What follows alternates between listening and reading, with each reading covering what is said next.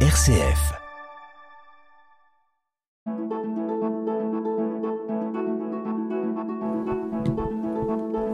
Itinéraire. RCF. Bonjour. J'accueille aujourd'hui Anne Lemaire. Anne Lemaire, bonjour. Et, et, et Marie-Laure Rago. Marie-Laure, je te salue. Euh, qui sont responsables de, je dirais, de la catéchèse, vous m'arrêtez si je me trompe, hein, au, au CESAP. Alors le CESAP, c'est quoi? C'est un centre d'accueil euh, d'handicapés euh, moteurs. Euh, hum, Anne, ça Poly, fait polyhandicapé. polyhandicapés. Euh, avant, on en parlera longuement tout à l'heure, mais avant, je voudrais, euh, parce que c'est quand même pas facile de, de, de rentrer dans, non pas de rentrer, d'être accueilli, on est accueilli très, très facilement et, et très gentiment, mais c'est quand même pas facile de côtoyer euh, pendant de longues, de longues périodes des personnes qui sont handicapées, qui peuvent même pas euh, s'exprimer en apparence comme nous nous exprimons. Euh, J'aimerais que vous nous disiez l'une et l'autre euh, pourquoi ce qui vous a tenté, pourquoi vous êtes, porté volontaire pour vous occuper de catéchèse auprès de polyhandicapés. Anne? Alors moi, il y a une quinzaine d'années, j'ai entendu une annonce paroissiale. En fait, j'ai entendu, non, je l'ai pas entendue, elle a été faite et je me suis dit, c'est certainement pas pour moi. Et en fait, c'est une de mes amies qui l'a fait pendant un an, puis après, elle a été mutée et elle m'a dit, Anne, il faut absolument que tu le fasses, tu verras, ça va te plaire. J'étais pas très chaude et euh, la pédiatre du centre, euh, Anne-Marie Jacquet, euh, que je connaissais avant, m'a dit si, si, si, si, viens, essaye. Et, euh, et voilà, je me suis lancée et ça fait euh, maintenant, je pense, euh, 14 ans, quelque chose comme ça, que je que j'interviens au César. Vous, vous avez acquis une certaine maturité en la matière, mais euh, quand qui dit catéchèse au, au CESAP dit catéchèse et dit aussi CESAP. Alors pourquoi la catéchèse? Pourquoi la catéchèse? Euh, Il est dommage que nous ne soyons pas à la télévision parce que ça vaudrait le coup de voir la tête d'Anne. Je pense qu'il y a une attente des parents, quand même aussi. Il y a une étape des parents, bah c'est sûr, parce qu'en fait, on demande à chaque, euh, on a de l'autorisation dans la mesure où ces jeunes sont pas, ne peuvent pas donner leur euh, leur accord, euh, une autorisation des familles pour euh, faire ce petit enseignement qui qui est très humble, hein, parce que euh, je pense qu'il nous apporte plus qu'on ne leur apporte, mais euh, On y vient, euh, peut-être, on y viendra, mais euh, un enseignement très humble, un enseignement ne se fait pas nécessairement par la parole. Et j'ai quand même assisté, il n'y a pas très longtemps, une quinzaine de jours ou trois semaines, je ne sais plus, au baptême de l'un d'entre eux. Donc euh, il y a quand même quelque chose qui se passe. Il y a quelque chose qui passe, quelque chose qu'il faut saisir. Ça demande d'être, euh, voilà, de saisir la petite étince- étincelle. Le petit, on en a sur une quinzaine, on en a un qui parle. Et je me souviens d'un temps de, c'était une messe, je crois. Et quand le prêtre a, au moment de la, de la consécration, quand le prêtre a élevé l'hostie, il a dit Jésus. C'est le seul mot qu'il ait dit toute la messe. Donc oui, il se passe quelque chose, c'est clair. Et toi, Marie-Laure, euh, ça fait pas Deux ans. 14 ans, deux ans, mais alors, même chose. Qu'est-ce qui t'a conduit à, à t'engager sur le plan euh, missionnaire, si je puis dire Ça, c'est le premier point. Et euh, le deuxième point, sur le plan de la mission auprès de polyhandicapés. Alors, euh, très étonnamment, ça s'est fait dans les deux sens, c'est-à-dire que de mon côté, il y avait une envie, et euh, je ne savais pas trop comment m'y prendre. Et puis, de l'autre côté, il y a Don Charles Hastings qui m'a contacté et qui m'a demandé si j'avais envie. Et alors, évidemment, j'ai dit, bon ben voilà. D'accord, mais j'aimerais bien que tu nous parles un petit peu de cette envie. Alors cette envie, elle vient alors pour deux raisons en fait. C'est que déjà il y a très longtemps, j'ai travaillé dans une maison de retraite. C'était mon premier job euh, étudiante et ça m'a profondément marqué. Euh, L'écoute. il n'y a pas euh, si longtemps que ça. Oui, enfin quand même. et euh, l'autre raison évidemment, c'est que bah, je reviens, je suis une revenante comme j'aime à dire dans l'église. C'est quoi des revenants? Tu, Alors, j'aime dire une Vous croyez aux revenants Ouais. Euh, oui. Vous croyez aux revenants que- non, je croyais pas au revenant, mais Ben moi j'aime ce terme parce que pour moi c'est ça a à voir d'une part avec le, le fils prodigue et puis le fait aussi que je me sentais je me suis longtemps sentie comme un fantôme dans les églises et, et j'ai enfin trouvé ma place j'ai enfin Disons, dis- voilà. disons que revenant ou, ou conversion. oui on c'est peut c'est- de- on, on de parle aujourd'hui de conversion. ou de recommençant Ouais. Donc en fait, c'est ça qui est arrivé il y a Mhm. maintenant euh, un Mhm. peu plus de trois ans. Mhm. Et euh, j'avais, j'ai eu une, une espèce de boulimie. Enfin, j'avais vraiment envie de m'engager. J'avais Ah, envie de faire des choses concrètes. Est-ce qu'il est interdit de te demander ce qui a euh, provoqué, ce qui t'a amené justement à, à- à te convertir? Euh, c'est très singulier. C'est les voies du Seigneur sont vraiment impénétrables parce que c'est parti, excusez-moi du terme, mais d'une engueulade.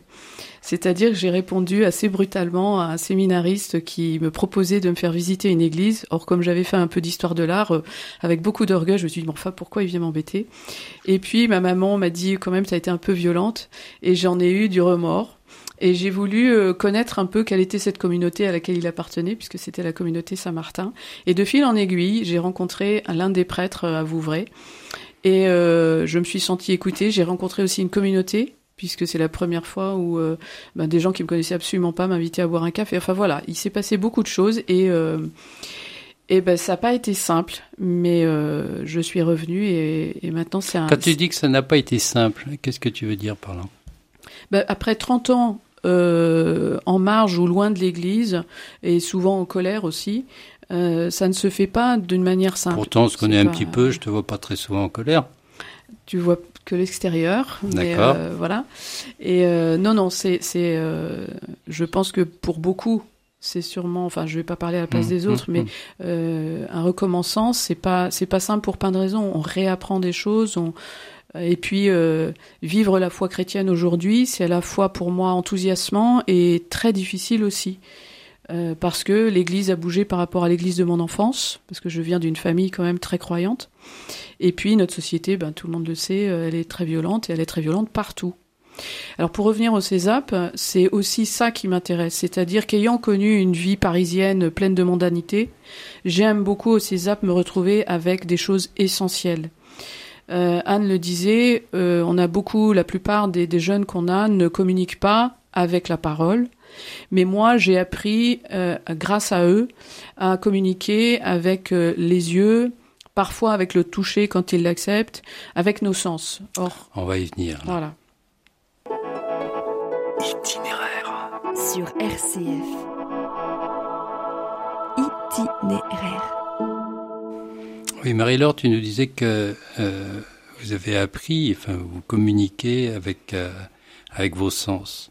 Si on se place dans une optique euh, catéchétique, est-ce que vous pourriez nous donner des exemples concrets? Comment vous faites? D'abord, peut-être comment vous faites pour apprendre à communiquer? Alors, Euh, bah, L'une et l'autre. hein. Vas-y, Anne. Alors je me souviens d'une d'une séance cette année où euh, à chaque séance on essaie de leur euh, de faire un petit truc, un petit geste particulier. Ça peut être un objet, ça peut être un, un geste concret. Et en fait j'ai envoyé un message à toutes les unités et je leur ai dit qu'est-ce qui pour chaque jeune, dites-nous les petites choses qui leur parlent justement. Alors il y en a une, c'est elle est toute bouclée, elle aime bien qu'on lui, elle me prend les mains et puis qu'on lui frotte la tête comme ça. Je le fais. Euh, J'espère qu'elle n'a pas de poux dans les cheveux. euh, non, non, non, non.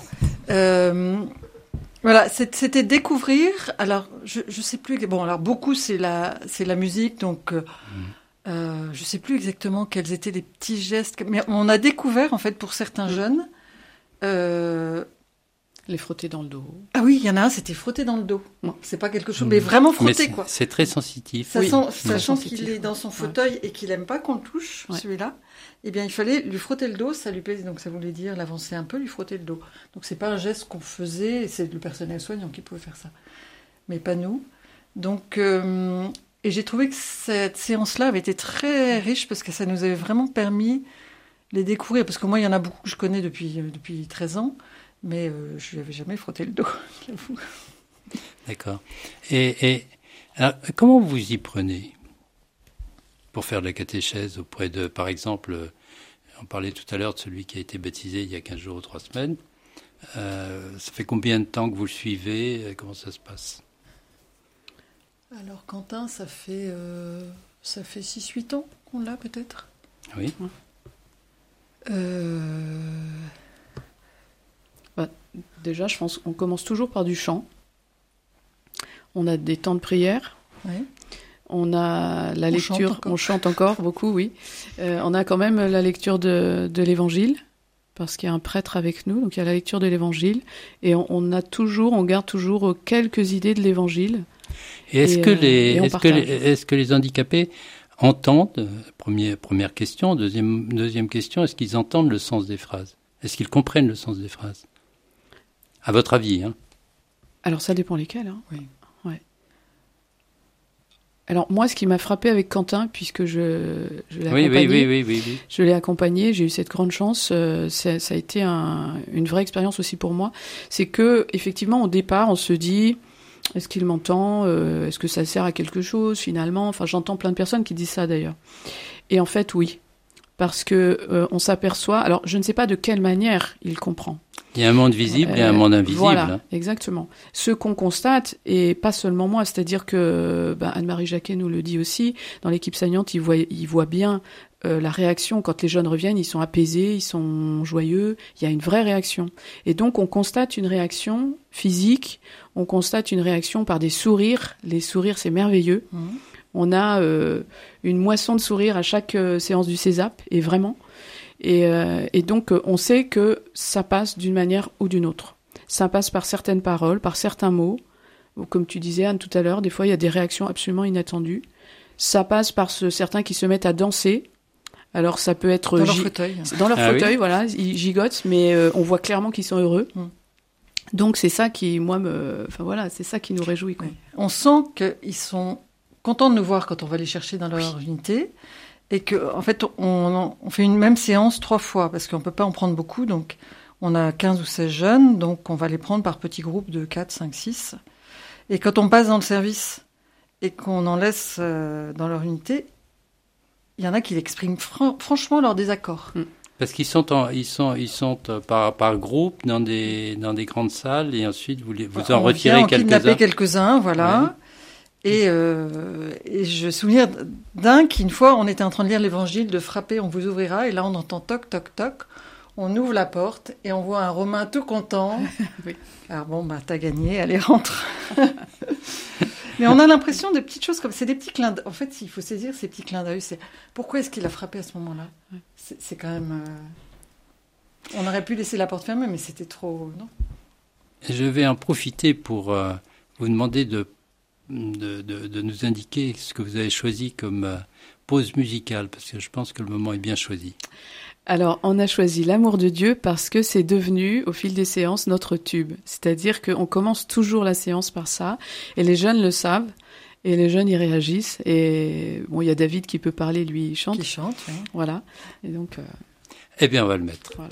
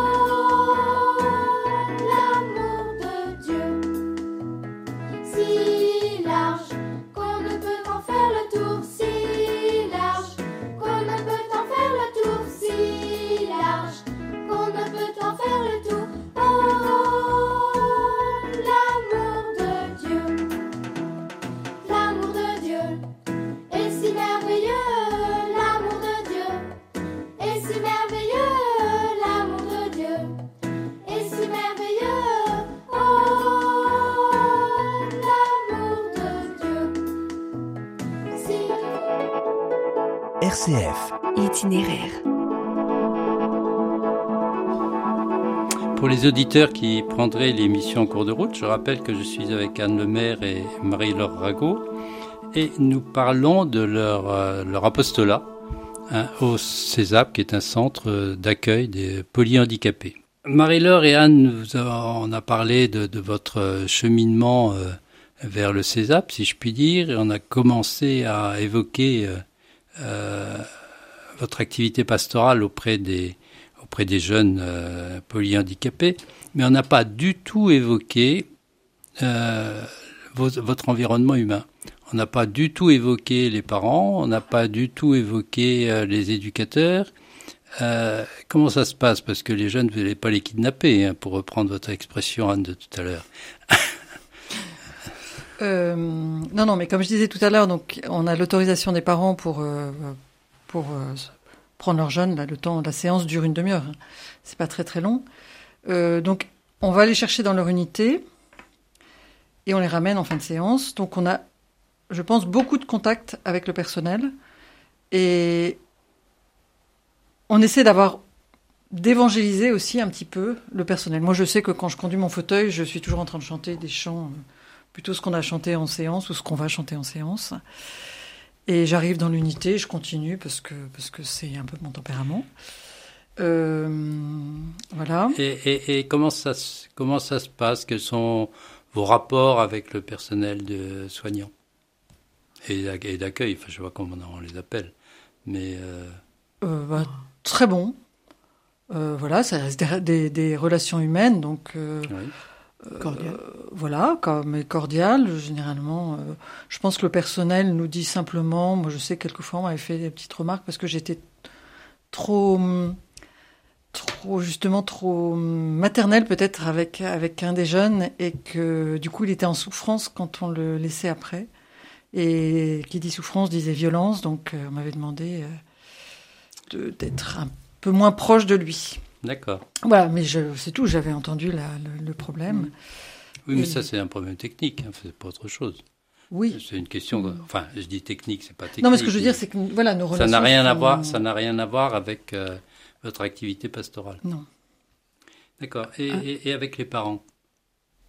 Avec les parents, eh bien, euh, c'est assez. Bon, les parents, on les, on les voit jamais, mis à part. euh, on, s- on propose une célébration euh, au moment de Noël et une messe en fin d'année, donc les parents sont invités. Euh, et là, c'est vrai que j'ai attendu le mois de juin, quelques jours avant la messe, pour appeler tous les parents, pour faire le point sur les sacrements. La messe de fin d'année. La hein. messe de fin d'année, voilà, Mhm. du mois de juin. Donc la semaine qui a, qui a précédé, j'ai appelé tous les parents et ça a vraiment été très riche. Donc je, je pense qu'il faudrait que je fasse plutôt les autres années. Euh... Et en général, les parents de ces enfants, enfin, euh, enfin, ces enfants ou de ces adultes, euh, de jeunes adultes, Mm. euh, sont chrétiens, pas chrétiens. euh, comment ils comment ils voient votre intervention de départ Enfin, comment comment ils l'appréhendent? Alors certains, c'est bon, ça fait une activité de plus, Oui. et d'autres qui c'est avoir la catéchèse au CESAP et qui nous remercient. euh, D'accord. Marie-Laure, je crois que tu t'es occupée de, de Quentin qui a été baptisé donc il y a, pas très longtemps. Hein, Est-ce que tu peux nous, nous, nous expliquer euh, comment tu t'y es pris, comment ça s'est passé euh, euh, Ça a été un cheminement sans doute assez long. Euh, Oui, alors euh, justement à cette occasion, ça a été euh, vraiment intéressant parce que d'une part, il y a eu un cheminement avec la maman d'abord, et ensuite aussi son frère, puisque euh, bah, la bonne nouvelle, c'est que finalement son frère demande aussi le baptême à la suite de son frère jumeau Quentin, donc Guillaume. Et euh, là, il y a eu une relation aussi avec euh, les soignants, puisque euh, moi j'ai échangé avec la psychologue et puis avec Anne-Marie Jacquet. Et en fait, moi j'ai envie de dire, c'est un travail d'équipe aussi, parce que euh, pour préparer par exemple Quentin à la communion, euh, la, la question de la déglutition, enfin voilà, il y a des aspects techniques. Et, euh, et donc effectivement là, on a travaillé. euh, et ça a duré combien de temps cette préparation? Ah ben on a commencé l'année dernière euh, en septembre si je me souviens bien. L'année dernière, en septembre septembre 22 ou 22, 21 2022. D'accord, on, donc on peu a été mois, on a re- Mm. été relativement vite parce qu'il y a aussi, ben, c'est des enfants très fragiles. Oui. Donc, euh, on va peut-être pas prendre le risque. Leur espérance de euh, vie est limitée. Pour certains, euh, voilà, c'est pas toujours très simple. Donc, euh, on essaye aussi de simplifier les choses aussi pour les parents. Euh, la maman était présente à chaque fois qu'on faisait une séance. Et, euh, et j'ai envie de dire que là, en l'occurrence, en tout cas pour moi, ça a été une catéchèse à la fois, enfin une préparation à la fois pour Quentin et à la fois pour la maman aussi. Ça a été des, des moments d'échange euh, magnifiques. Moi, j'ai appris beaucoup. Itinéraire, itinéraire, itinéraire. Itinéraire sur Alors tout à l'heure, quand on préparait l'émission, je ne sais plus laquelle des deux nous me disait qu'il était important qu'il y ait un prêtre aussi, enfin qu'il sache qu'il y ait un prêtre dans l'équipe. Est-ce que vous pouvez Oui. nous dire pourquoi? Alors c'est important parce que euh, les parents ont souvent le sentiment que leur enfant euh, n'a pas sa place en fait. Euh, vous croisez une personne handicapée avec euh, un adulte, enfin ou un- une personne, voilà, son accompagnateur, et vous allez plus facilement vous adresser à l'accompagnateur qu'à la personne handicapée. Donc ça c'est un, un exemple, mais euh, et euh, je pense qu'on a be- beaucoup de parents ont le sentiment que leurs en- leur enfant a moins de valeur que d'autres. Et la présence du prêtre leur montre à quel point, pour nous, eh bien, leur enfant est important. Et que le prêtre, on sait que les prêtres sont très occupés, qu'ils sont rares. Et le prêtre, euh, dont Charles, qui est intervenu depuis, ça fait 3 4 ans qu'il intervient, euh, et qui quitte la paroisse là, en- fin juin, a redit à la fin de la messe à quel point ça avait été un bonheur pour lui de, euh, de faire la catéchèse pendant, pendant ces trois années de- en tant que prêtre et une année en tant que diacre. Et euh, le curé de la paroisse le dit que c'est une chance pour le séminariste qui intervient parce que c'est une formation extraordinaire.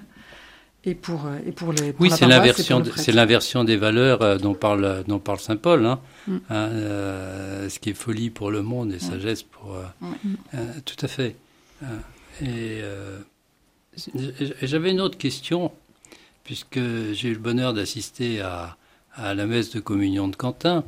Euh, il y avait des tas d'images de Terre Sainte. Alors pour moi, c'était merveilleux parce que j'ai essayé d'aller en Terre Sainte. Ça fait quatre fois. À chaque fois, ça a été repoussé.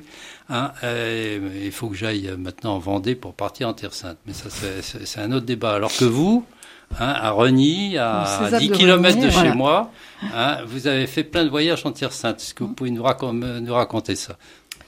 Eh bien oui, nous avons pris l'avion. Enfin, on leur a donné leur billet d'avion au mois de début octobre. Et nous sommes partis de façon euh, fictive, on va le dire quand Virtuelle. même. Euh, Ah, en Terre décidément, Sainte. décidément, avec l'ordinateur, tout est Parce fictif. que, parce que en fait, euh, ben, Don Charles était parti en Terre Sainte euh, cet été. Et il avait rapporté, il avait de la terre, il avait, euh, qu'est-ce qu'on a touché encore? On a pu toucher de la terre, on avait Oui. de l'eau du Jourdain, Oui. on avait, voilà, plein de petites choses.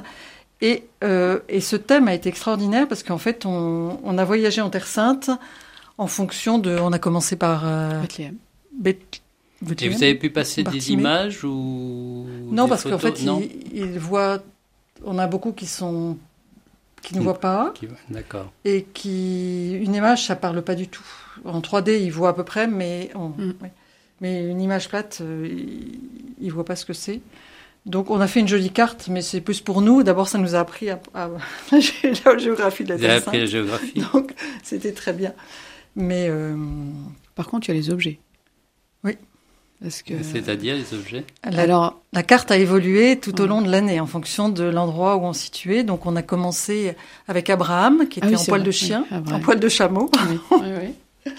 Donc on a collé, qu'on a fabriqué en tissu, c'est ça? C'était Mm. du tissu qu'on a mis sur la carte. Et puis après, bon, il y a eu forcément la nativité et tout et tout. Donc tous les endroits où on voyageait, on rajoutait un petit. C'est ça. Oui, petit je la, la communication, en fait, est très sensitive. Très, Oui, voilà. En fait, on a fait des objets aussi pour eux.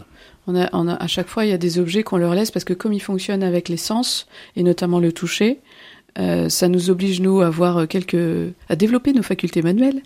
Euh, mais donc, ça permet qu'ils remportent aussi dans leur chambre euh, des objets. C'est aussi une trace pour les parents. Ouais. C'est un témoignage.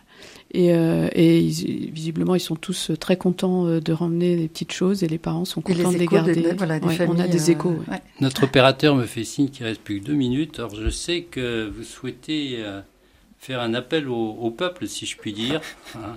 Oui, nous Ah, avons. ah, puisque vous êtes deux femmes, vous voulez deux hommes euh, jeunes, beaux, euh, Non, non, on a besoin de Fort.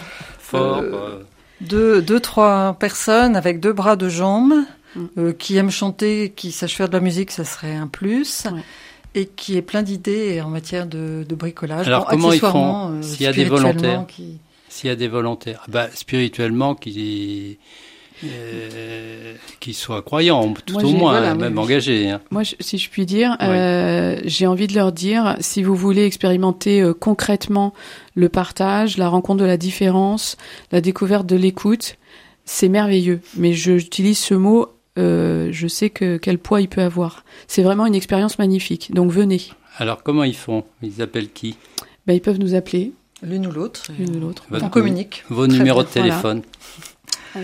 Euh, 06 31 03 19 68. Anne. Marie-Laure 07 86 17 48 71. Merci beaucoup.